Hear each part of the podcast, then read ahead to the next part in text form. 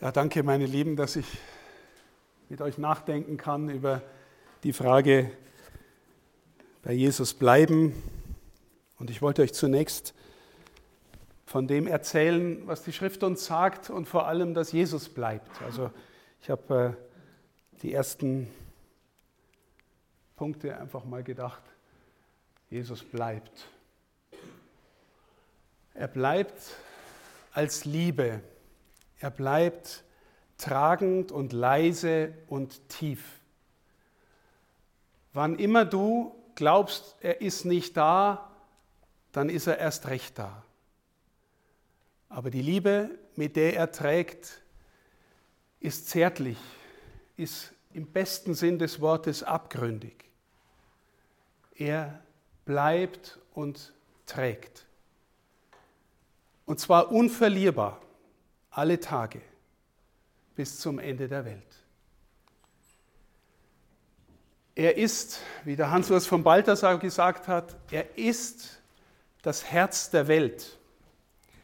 Das ist für mich eine wichtige, ähm, ein wichtiges Bild, eine wichtige Metapher. Und zwar mehr als eine Metapher. Wir alle reden immer wieder von unserem Herzen. Und ich glaube, wichtig ist zu verstehen, dass je liebesfähiger ein Mensch ist, desto größer ist der Radius seines Herzens. Also mir ist immer ein Lieblingsbeispiel mein Ordensvater Don Bosco, der hatte ähm, ein Haus für junge Menschen eingerichtet, wo sie kommen konnten. Und zwar ganz viele von denen, die in Turin damals im 19. Jahrhundert auf der Straße gelebt hatten. Sie hatten bei ihm ein Haus, ein Zuhause, wo sie immer hingehen konnten. Und die Wahrnehmung der Jugendlichen war nicht, wir gehen in die, äh, in die Salesianer-Einrichtung XY in der, äh, in der Valdocco-Straße sowieso, sondern die Wahrnehmung war immer, wir gehen zu Don Bosco. Wir gehen zu Don Bosco. Das heißt, irgendwie ist es ihm gelungen, durch die Weite seines Herzens die Einrichtung so zu erfüllen mit einer Präsenz, dass die Jugendlichen sich angenommen und zu Hause gefühlt haben, auch wenn er mal gerade nicht da war. Aber er hat ihnen offensichtlich die Erfahrung geschenkt, da bin ich daheim, ich gehe zu Don Bosco. So, aber natürlich war Don Bosco jemand, der ähm, aus dem Herzen Jesu gelebt hat. Also sein Herz, der Radius seines Herzens war so weit, dass so viele bei ihm Platz hatten, aber er war im Herzen Jesu zu Hause. Deswegen, Balthasar sagt, Jesus ist das Herz der Welt. Wenn wir uns heimatlos fühlen, dann wahrscheinlich meistens deswegen, weil wir gerade nicht in seinem Herzen zu Hause sind. Er hat das Herz Gestern haben wir das gefeiert und wir haben es wirklich gefeiert, auch wenn es ein feierlicher Ernst war, auch wenn es eine Art Trauerfeier war, aber es war eine Feier voller Dankbarkeit, dass er sich hat das Herz aufstechen lassen. Oder wir sagen manchmal, ich zerreiß mir das Herz für dich. Er ist im besten Sinn des Wortes das Herz der Welt. Und das vergeht nicht. Wenn irgendwas vergeht, dann sind es wir, weil wir weg sind, aber bei ihm ist Zuhause sein. Bei ihm ist bleiben. Er bleibt in seinem Wort. Ich glaube, ich habe ehrlich gesagt viel zu viele Punkte. Äh, die Andrea hat gesagt, ich soll nicht so viel reden. Also maximal bis vielleicht äh, kurz nach zehn, oder? Äh, kurz nach elf. Und dann, äh, und dann machen wir Fragen und dann noch Kleingruppen. Ja? Also wenn ich manche jetzt schnell durchgehe, ihr könnt danach auch fragen. Ähm, er ist in seinem Wort zu Hause. Aber meine Lieben, das Wort, glaube ich, ist wichtig, dass wir das lesen, wenn wir vorher versuchen, in sein Herz zu gehen. Weil es ist immer möglich, dieses Wort als einen abstrakten Text zu lesen, der uns äußerlich ist und wir denken, naja, alter Text, sagt mir der was? Oder trittst du innerlich ein und denkst dir, da spricht jetzt jemand voller Liebe zu mir. Es sind völlig verschiedene Wahrnehmungsweisen, aber wenn, wir, wenn uns das immer wieder gelingt, dann merken wir, dass wir vertraut werden mit seinem Wort. Dann bekommen wir etwas von, von seinem Geist. Er ist natürlich da in seinem Sakrament, auch das haben wir gestern gewissermaßen gefeiert, die Kreuzeshingabe. Wir, wir bekommen seinen Leib geschenkt und darin ganz ihn selbst und daraus fließen auch alle anderen Sakramente. Er ist zu Hause in der Kirche und äh, diejenigen, die mich schon öfter gehört haben, die wissen, dass für mich Kirche im tiefsten und eigentlichen Sinn die Mutter des Herrn ist. Wohnort Gottes in der Welt ist ein Bild für die Schrift, ein Bild für den Tempel, Wohnort Gottes in der Welt. Nie war je irgendwo in dieser Welt Gott tiefer gegenwärtig als in ihr, also in einem Geschöpf. Jesus ist selber Gott und er hatte alle Geschöpflichkeit hier angenommen, hat von ihr angenommen.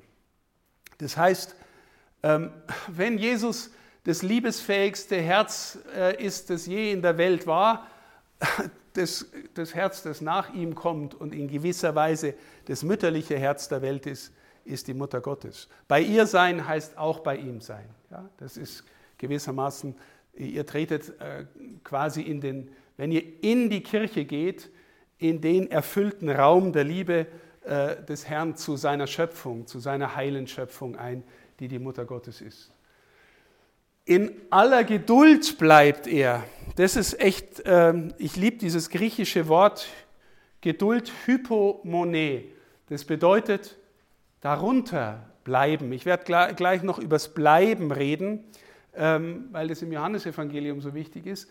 Hypomone bedeutet darunter bleiben. Das heißt, Jesus kommt in der Regel nicht gewissermaßen als der Große daher, der von oben auf dich herabschimpft, sondern der dich von unten her trägt und hofft, dass du zu ihm findest und hofft, dass du in freier Entscheidung zu ihm findest. Ich weiß nicht, ob ihr schon mal den Vorgang von wirklichem Zuhören analysiert habt. Wirkliches Zuhören ist ein Darunterbleiben. Wirkliches Zuhören ist nicht denken, ich weiß eh schon, was der mich jetzt wieder antextet. Äh, ich check schon, was der jetzt von mir will und mit, bin mit meinen Gedanken woanders. Wirkliches Zuhören schenkt einen gewissermaßen dem anderen einen Untergrund, sodass er oder sie ins Sprechen kommt. Habt ihr schon mal die Erfahrung gehabt, dass jemand, der euch wirklich zuhört, euch erst wirklich ins Wort hilft? Jemand, der wirklich zuhört, schenkt euch vielleicht durch sein Darunterbleiben die Kraft, euer eigenes Wort zu sprechen. Ja? Hypomone, Geduld. Und, und Geduld heißt, das, was ich jetzt will, dass du mir sagst, das kann ich auch nicht erzwingen. Ich kann nicht einfach sagen, jetzt red halt endlich mal. Das ist nicht wirkliches Zuhören. Wirkliches Zuhören ist gewissermaßen dem anderen freigeben und ihm in der Freigabe die Kraft des Sprechens mit zu ermöglichen. Ich werde nachher auch noch sagen, wirklich beten, glaube ich, kann nur der, der auch hören gelernt hat, zuhören gelernt hat. Und glaubt nicht, meine Lieben, dass das immer nur so einfach ist. Wisst ihr, gerade wenn man zum Beispiel in der Seelsorge ist oder als Priester tätig ist, man findet nicht nur Leute, äh, denen es leicht ist zuzuhören. Also deswegen, es ist ein, eine Liebesübung zu lernen, ein Hörender zu werden. Aber Jesus ist da in aller Geduld, in aller Geduld. Er ist da in deiner Freude, er ist da in deinen Leiden und in allen Abgründen dieser Welt. Ich hätte eigentlich noch hinzufügen müssen, weil wir den Tag heute haben, im Tod. Ähm, es gibt ein, also auch wieder Hans-Urs von Balthasar, ein Theologe, den ich sehr verehre, der hat eine sogenannte Kar-Samstagstheologie entwickelt. Also die Frage, wo war eigentlich Jesus am Kar-Samstag?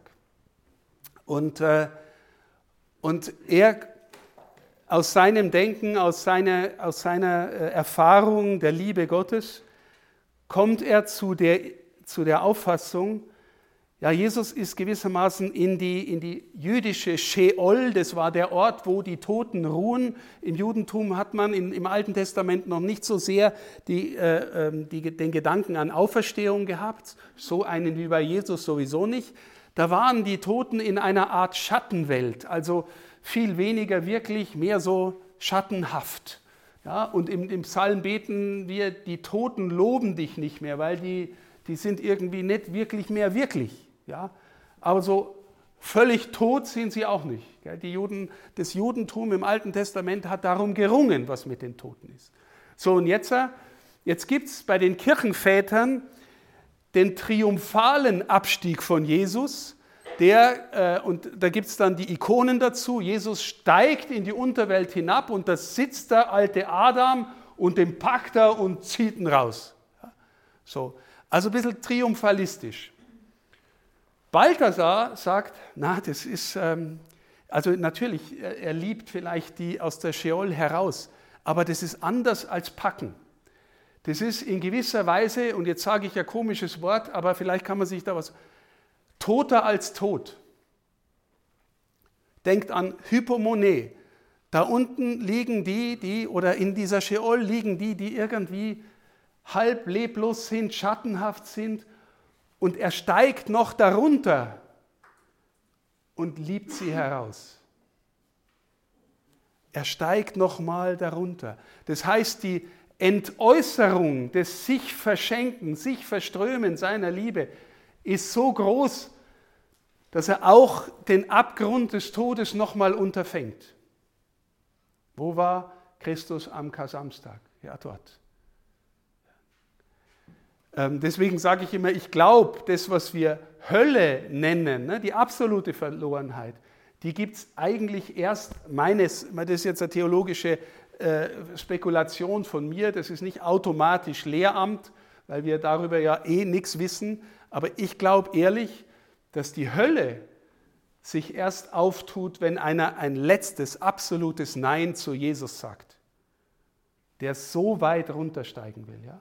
Vorher war noch Sheol, vielleicht vorher. Ne? Aber das ist nur mal ein bisschen spekuliert. Also in allen Abgründen, wenn du meinst, ja, meine Sünde ist zu groß, mein Verbrechen ist zu riesig, mein weiß ich was, da kommt Jesus nicht hin. Ja, wie klein denkst du von Jesus und seiner Liebe? Er kommt viel, viel tiefer, als wir uns je vorstellen könnten. Im gewissen Sinn toter als tot. Darunter bleiben und den anderen rauslieben. In der Schönheit, natürlich, in der Schönheit der Welt, die gebrochen ist, aber ihre Schönheit bewahrt hat. Im Lieben, natürlich. Wenn jemand wirklich liebt, dann ist immer Gott dabei. Immer. Ein bisschen das Problem ist, dass wir ganz viel für Liebe halten, was eigentlich subtiler Egoismus ist. Ja? Aber wo immer jemand wirklich liebt, ist Jesus wirklich dabei im Mitleiden natürlich im anderen Menschen, besonders dem in der Not. Ja, auch wieder Balthasar, du wirst doch nicht glauben, dass du Jesus im anderen erkennst, wenn du ihn nicht schon vorher erkannt hast. Also erkennen wir Jesus im anderen. Ja, die berühmte Stelle Matthäus 25 erhält Gericht, was ihr dem geringsten meiner Brüder getan habt, habt ihr mir getan. Ich glaube, dafür ist es nötig, schon vom Herrn berührt zu sein, innerlich ihn selber äh, erkannt zu haben in einer bestimmten Weise, nicht nur intellektuell, um zu verstehen, dass er in jedem anderen und in jeder anderen auch gegenwärtig ist. Okay, Jesus bleibt in allem. In ihm bewegen wir uns, in ihm leben wir, in ihm sind wir, sagt Paulus. Also gibt es einen Ort der absoluten Gottverlassenheit der Welt, den gibt es nicht. Er trägt die Welt bis zum Schluss, bis zum Ende. Die ganze Welt. Und das heißt natürlich auch jeden und jede von uns. So, oh je, jetzt kommt das, das da ist jetzt ein Fehler drin. Welches Ding habe ich euch gegeben? Ja, okay. Wie können, wir, wie können wir bleiben? Jetzt sage ich euch etwas, hat vielleicht schon mal jemand gehört, das ist sehr weltlich, das sogenannte Marshmallow-Experiment. Habt es vielleicht schon mal gehört, in den 70er Jahren gab es einen, einen Psychologen, der hieß Walter Mitchell, der hat äh, Kinder bei Kindern testen wollen, ähm, was sie tun, um ein Bedürfnis aufzuschieben.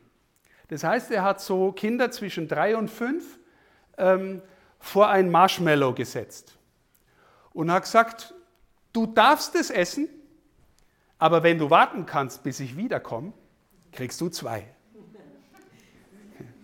Brutal und gemein, gell? Und, äh, und du kannst, wenn du mal äh, im, bei YouTube guckst, Marshmallow-Experiment, kannst du das noch anschauen, was die Kinder für Strategien entwickeln. Und es ist echt lustig. Gell? So, mancher riecht dran und hält sich dann die Augen zu, haut er weg. Gell? Und der andere nimmt das Ding und popelt unten so ein bisschen was raus und stellt es wieder hin. So, Aber äh, also dem Walter Mitchell ging es um die Frage nach Bedürfnisaufschub. Kann ein Kind den Bedürfnisaufschub um des größeren Zieles willen, also um zwei, ja, und, äh, und da hat er halt Experimente gemacht, aber was dann wirklich für ihn entscheidend war, er hat dann, weiß ich was, 15 Jahre später seine eigenen Kinder mehr oder weniger zufällig gefragt, die Kinder waren von ihm auch bei dem Experiment dabei, du, was ist denn aus dem oder der geworden? Und dann stellt er plötzlich fest, die Kinder, die den Bedürfnisaufschub nicht leisten konnten, hatten nachher viel mehr Schwierigkeiten in der Gesellschaft, in der Schule, im Beruf, im mitmenschlichen Zusammenleben zurechtzukommen. Es gab viel mehr Anfälligkeit, weiß ich was, für Kriminalität, für Drogen, für Konflikte äh, im Sozialen, für, weiß ich was, Berufsabbruch und solche Dinge. Viel mehr, signifikant mehr. Das heißt nicht, meine Lieben, dass, äh, dass es eine Notwendigkeit ist, dass automatisch das folgt. Aber es heißt, ähm, dass wenn, wenn wir um des größeren Zieles willen den Bedürfnisaufschub nicht leisten können, dass wir es dann viel schwerer haben im Leben insgesamt. Ja. Nicht nur im Leben, ich glaube auch im Glauben.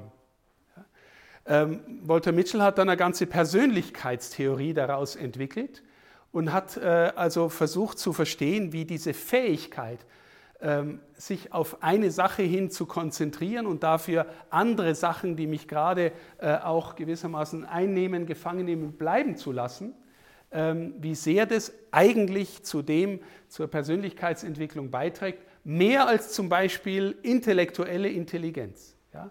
Diese Fähigkeit ist eigentlich wichtiger für dein Leben als intellektuelle Intelligenz. Ähm, ich sage das natürlich deswegen, weil äh, unser Leben als Christen bedeutet natürlich auch warten lernen. Warten lernen. Das ganze Leben ist sowas wie Advent. Ja, wir warten auf die Ankunft des Herrn. Wir als Christen warten auf seine Wiederkunft.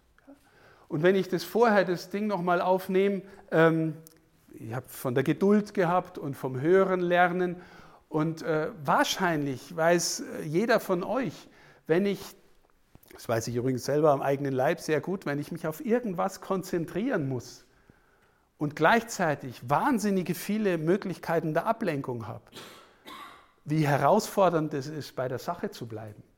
Ja, gerade heute.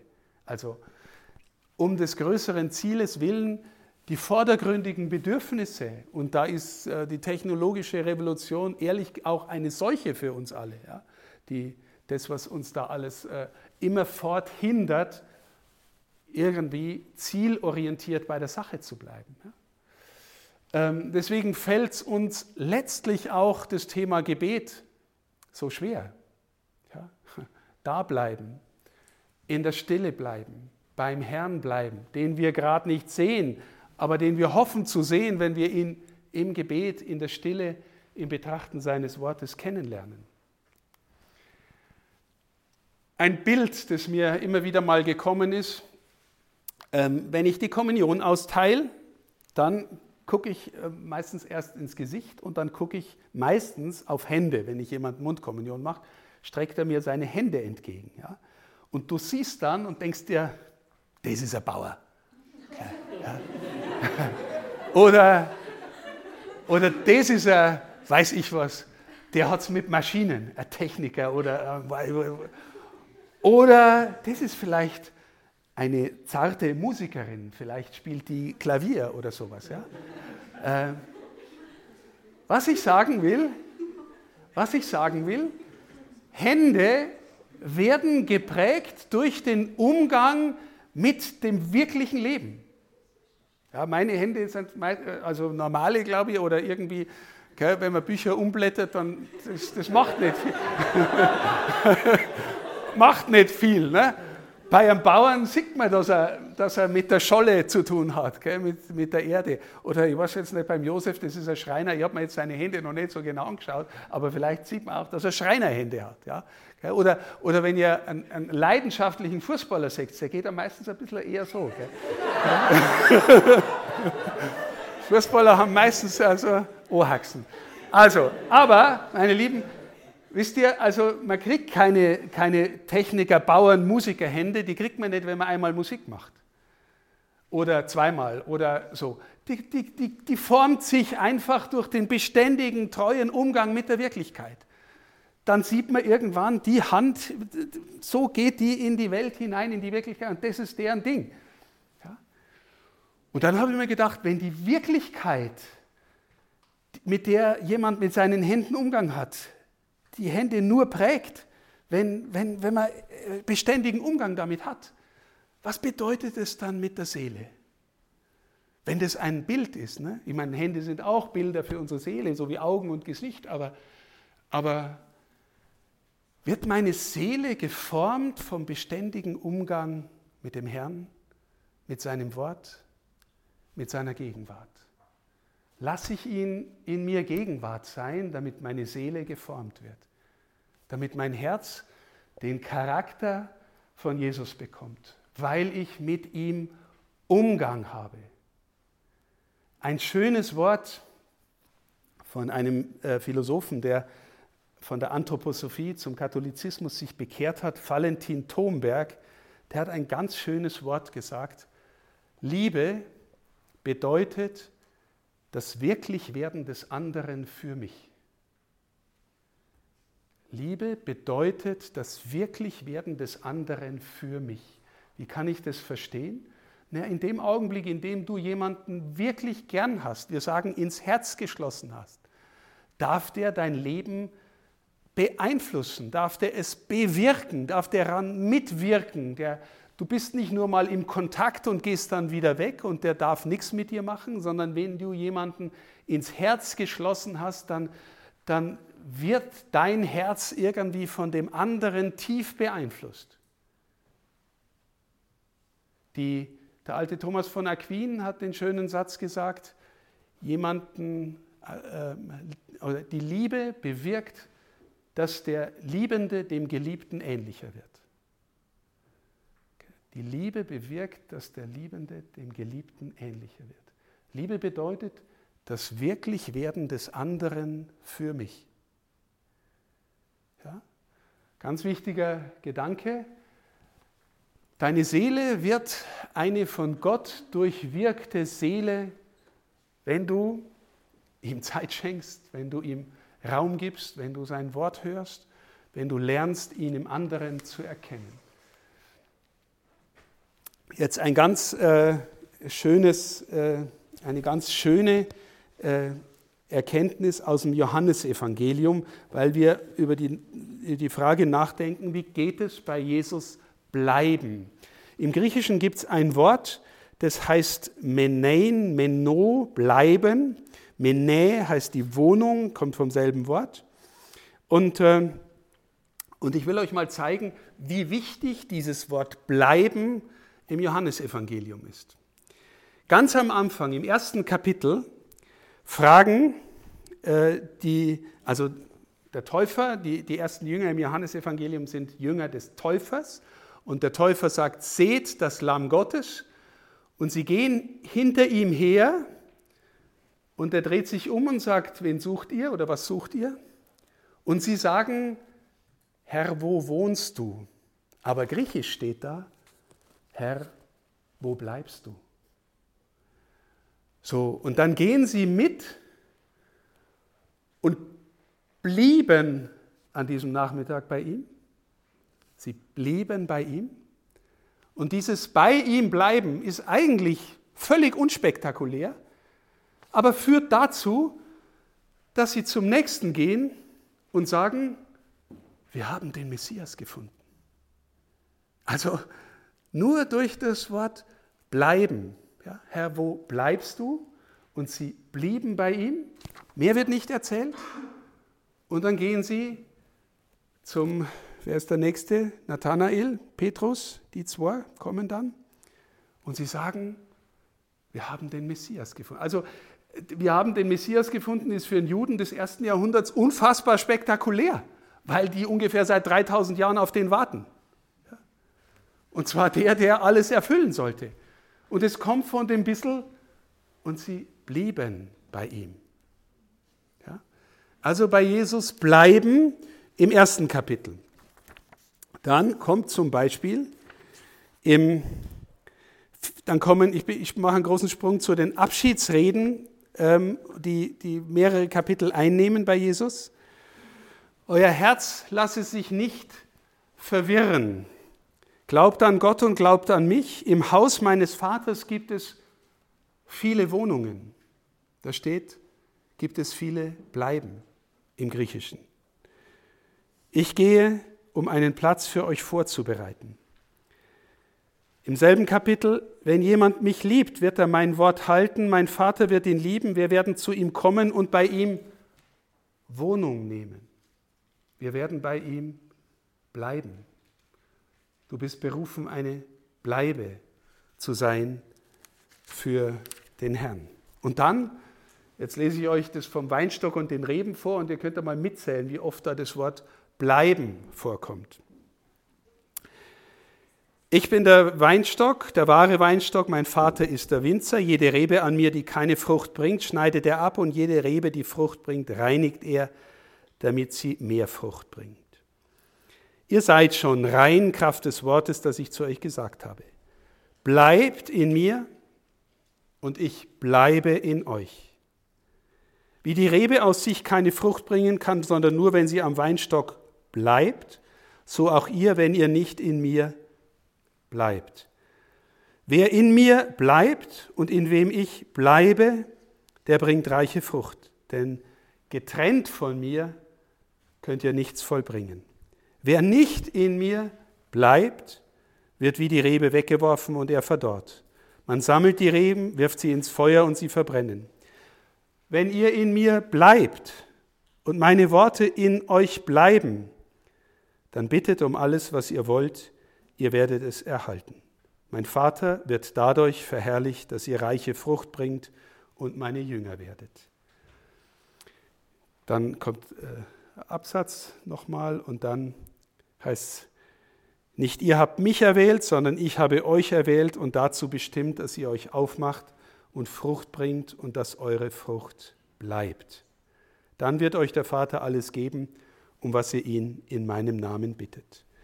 Also ein Höhepunkt der Theologie des Bleibens im Johannesevangelium. Herr, wo bleibst du? Und sie gehen hin und erkennen durch das Bleiben, dass er der Messias ist. Es war um die zehnte Stunde, heißt da. Die Kirchenväter spekulieren, ob die zehnte Stunde nicht die war, in der der Mensch das Paradies verlassen musste, in der, am Anfang der Schöpfungsgeschichte. Also der Nachmittag und das, das ist die Stunde, in der sie den Messias erkennen und äh, gewissermaßen nach Hause finden, ins Bleiben. Also deswegen, wie können wir bleiben, fragte ich immer wieder, wer ist der Herr für mich? Wer ist er überhaupt? Wer ist der Herr für mich? Herr, bist du der, dem ich mein Leben geben will? Wir singen das ja immer im Lobpreis, gell? und ich denke mir dann immer, jetzt singe ich es wieder so schön und dann, dann bin ich doch wieder alter Egozentriker und, und bleib dann ganz gern bei mir als bei dir. Aber das hört nicht auf, solange wir in diesem Leben unterwegs sind. Also beten lernen heißt bleiben lernen.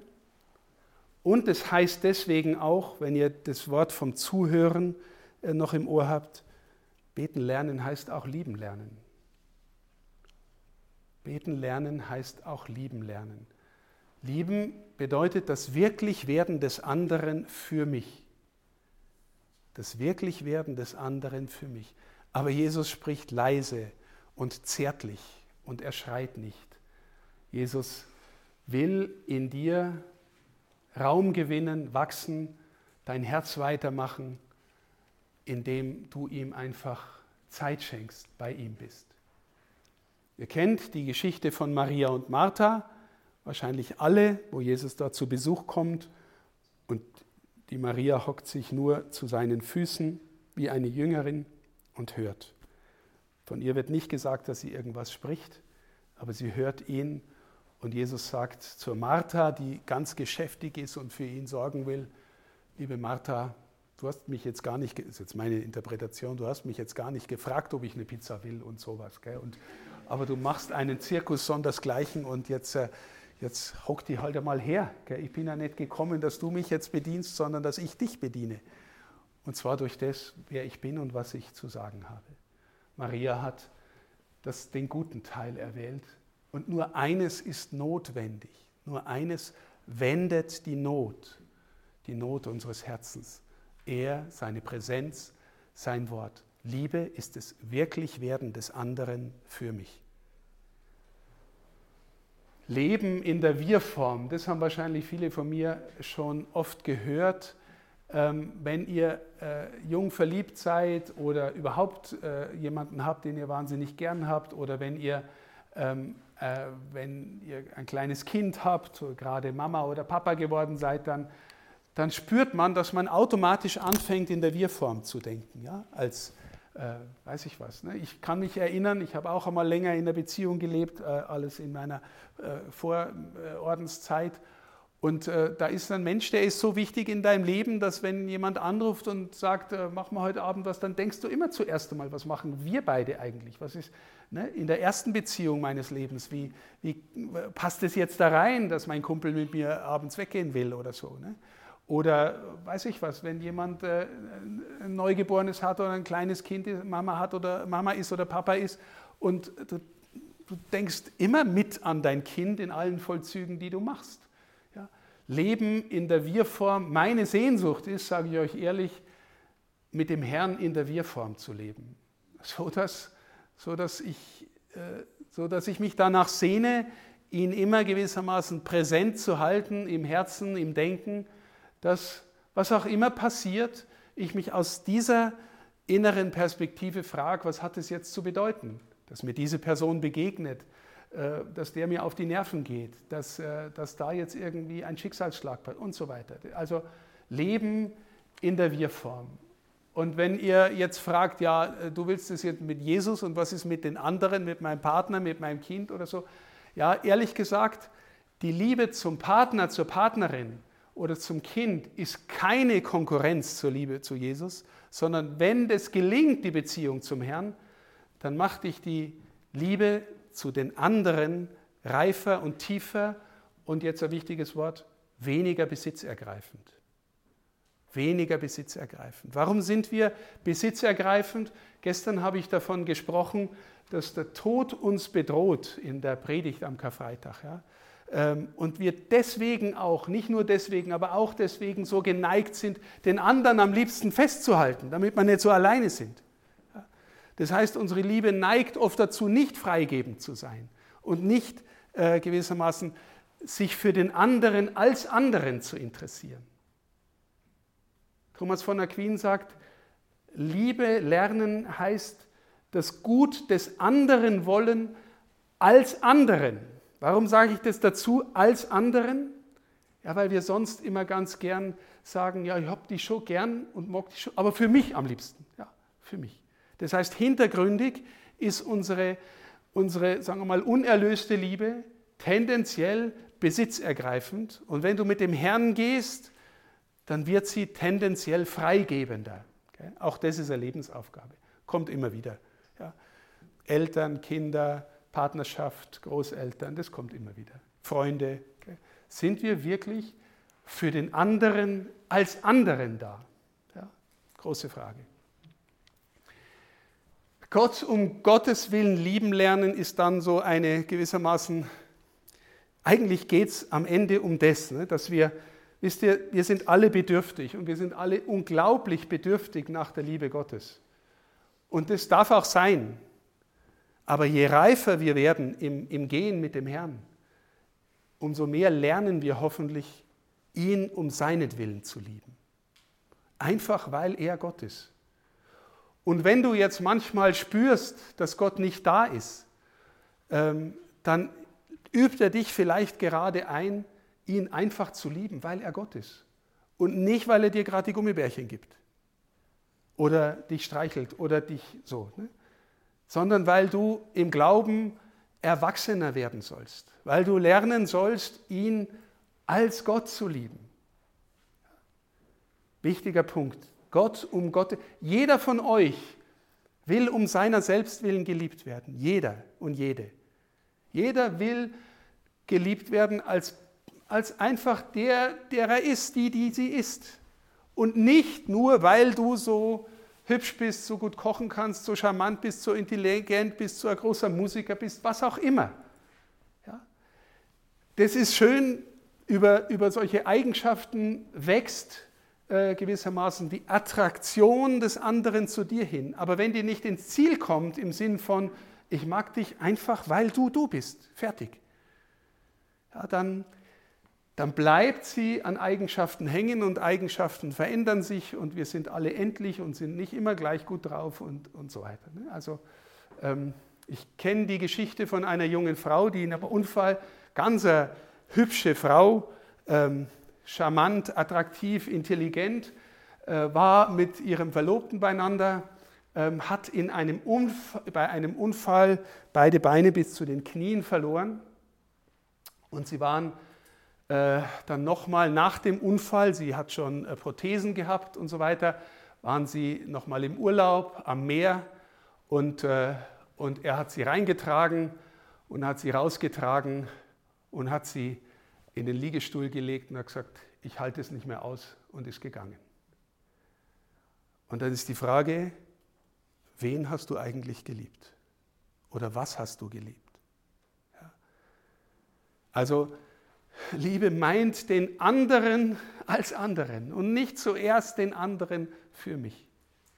Aber meine Lieben, wenn du sagst, das kann ich nicht, ja, ich kann es auch nicht, ich, ich lerne es mit Jesus, hoffentlich. Jeder lernt es mit Jesus. Jeder will um seinetwillen geliebt werden und Gott sehnt sich danach nach Menschen, die ihn um seinetwillen lieben. Und wir beten das sogar im Gloria. Wir beten dich an wegen deiner großen Herrlichkeit weil du Gott bist. Und nicht, weil du mir dauernd irgendwie einen Gefallen tust. Okay, Jesus im anderen erkennen, darüber habe ich schon gesprochen. Oh, jetzt geht es schon wieder los. Ich muss jetzt so lange, äh, bis es durch ist? Das gibt es ja gar nicht. Jetzt. Also, wenn du ihn nicht spürst, oh, jetzt bin ich gleich, das bin ich noch, bin ich noch in, on time. Wenn du ihn nicht spürst, was tust du dann? Ich bin Ordensmann und im Ordensleben gibt es den Satz, halte die Regel, dann hält dich die Regel. Halte die Regel, dann hält dich die Regel. Also, du hast null Bock auf Beten, du bist irgendwie schlecht drauf, du hast, äh, ich weiß nicht, keine Ahnung, ich, die Gemeinschaft nervt dich jetzt auch noch beten und dann, äh, du hättest jetzt viel lieber irgendwas, ich weiß es nicht. Wisst ihr, ich habe einige Mitbrüder erlebt, die weggegangen sind und es war fast immer der Fall, ein schleichender Ausstieg aus dem geistlichen Leben oder aus der Regel, aus dem, ne, man gönnt sich die Ausnahme, man nimmt sich jene Ausnahme und irgendwann spürt man, man ist relativ weit weg. Und dann ist man vielleicht nicht mehr drin. Halte die Regel, dann hält dich die Regel. Was heißt es? Für dein Gebetsleben gib dir eine Regel und dann versuch treu zu bleiben. Gib dir eine Regel. Ne? Ganz oft bei jungen Menschen, ich bete halt dann, wenn es mir danach ist. Ja, es ist ganz nett. Okay? Äh, ist auch schön, wenn du dann wirklich betest, wenn es dir danach ist. Aber bitte bete auch in der Weise, wie du dir es vorgenommen hast. Halte die Regel, dann hält dich die Regel. Wenn Beten ein Beziehungsgeschehen ist und du hast ein kleines Kind und das Kind braucht deine Fürsorge, dann sagst du auch nicht, ich bin jetzt fürsorglich, wenn ich halt Lust habe und wenn nicht, dann nicht. sondern du bist es einfach, weil das deine Pflicht ist, deine Aufgabe, deine Herausforderung. Halte die Regel, dann hält dich die Regel. Wesentlich ist, Gott liebt wirklich die Treue. Gott liebt die Treue. Und warte nicht auf die großen Gefühle. Ich kenne Leute und äh, eine, vielleicht die größte Heilige des 20. Jahrhunderts, Mutter Teresa, die viele innere Erfahrungen mit Jesus machen durfte am Anfang ihres Lebens, aber die immer mehr und immer öfter und oft jahrelang in sowas wie eine geistliche Nacht getaucht wurde, die nichts mehr im Gebet erlebt hat, nur noch Trockenheit.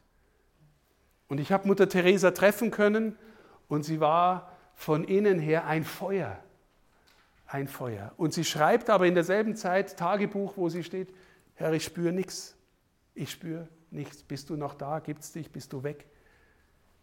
Sie war die große Treue. Ich glaube, das war auch ihr Charisma, dass sie so weit rausgehen konnte in, sagen wir mal, das, was wir äußerlich als Gottverlassenheit der Menschen äh, beschreiben würden, dass sie gewissermaßen aus Liebe das auf sich genommen und mitertragen hat, die Gottverlassenheit.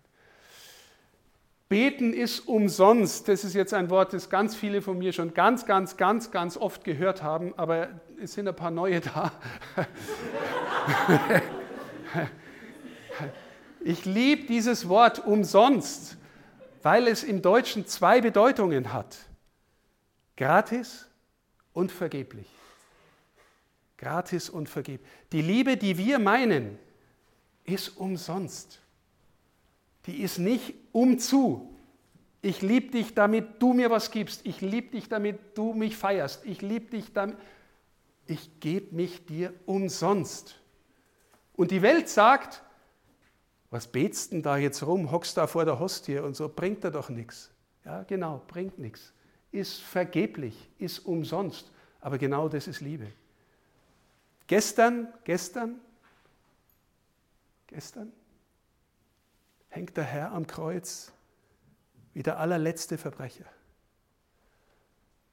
Und die Jünger sagen, jetzt war alles umsonst. Drei Jahre. Drei Jahre mit dem. Und wir haben gedacht, jetzt geht es richtig los. Am Sonntag beim Einzug in Jerusalem. Alle jubeln. Jetzt kommt das Reich Gottes. Jetzt räumen wir auf mit dem Saustall, die Römer raus und wir wir sind jetzt die Könige mit unserem König. Alles umsonst. Alles umsonst. Und die Antwort des Herrn vom Kreuz ist, alles umsonst. Einfach nur für euch. Nur Liebe. Reine Liebe. Gratis. Geschenkt.